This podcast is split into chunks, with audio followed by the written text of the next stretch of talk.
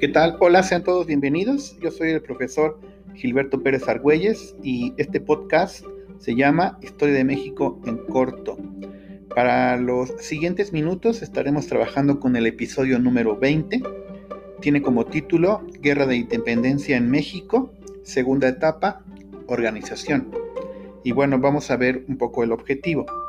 El objetivo entonces será conocer los aspectos más importantes del periodo que encabezó José María Morelos y Pavón en esta segunda etapa.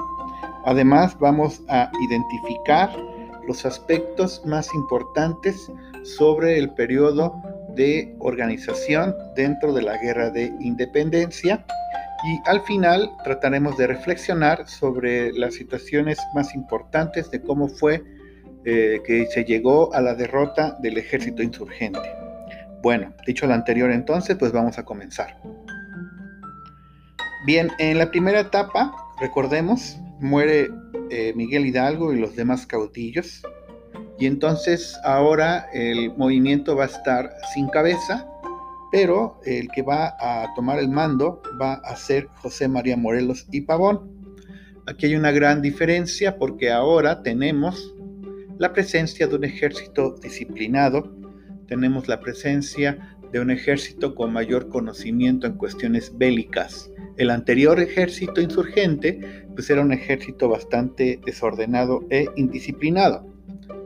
Durante esta etapa, ¿no? esta segunda etapa, se va a dar un carácter político al movimiento.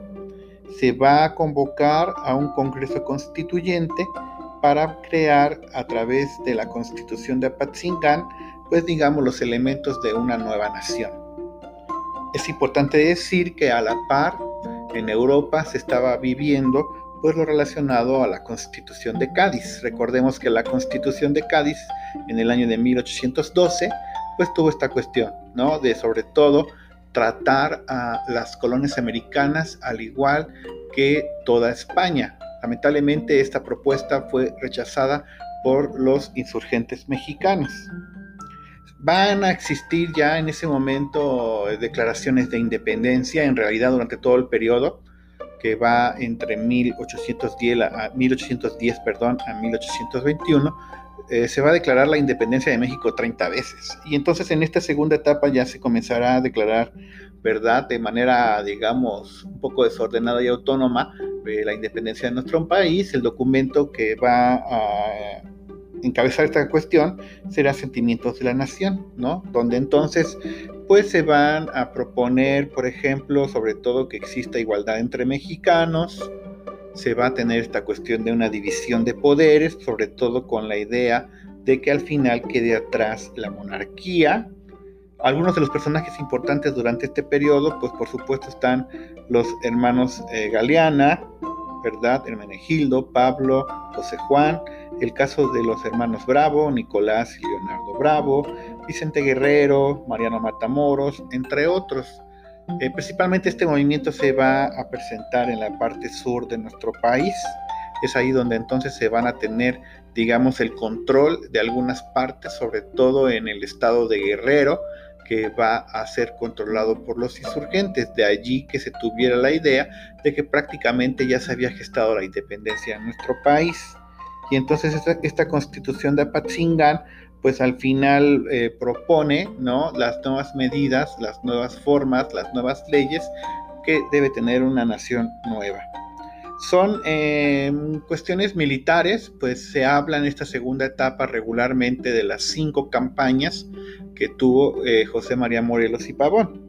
¿no? Estas campañas militares que realmente pusieron en aprietos a los españoles, porque recordemos que José María Morelos y Pavón es una persona también párroco de iglesia, al igual que el padre de la patria, José, eh, perdón, quiero decir Miguel Hidalgo, pues al final eh, José, María, José María Morelos y Pavón pues va a tener mayor conocimiento en cuestiones de estrategias militares de estrategias militares y entonces pues va a tener esta cuestión de algunos triunfos importantes sobre los españoles. El problema vino con el paso del tiempo, realmente uno de los puntos que se pusieron en contra un poco o digamos que con algunas adversidades a los insurgentes fue precisamente el tiempo, porque con el paso del tiempo, por ejemplo, van a llegar refuerzos desde España. Ahora pues tenemos la presencia de, digamos, nuevos soldados, digamos, ¿no? Así. Eh, también se va a tener esta cuestión del restablecimiento del absolutismo en España. Esta constitución de Cádiz va a durar muy poco tiempo y entonces regresa esta situación de una monarquía absoluta en el caso de los reinos de España. También se va a tener, por supuesto, algo que va a marcar un poco la decadencia del ejército insurgente, pues va a ser esta situación del nombramiento de Félix María Calleja como el virrey de la Nueva España. Recordemos que este personaje, este Félix María Calleja, pues va a ser uno de los personajes con mayor conocimiento en cuestiones militares. Y entonces así, pues va a tener esta posibilidad de disminuir las fuerzas de los insurgentes.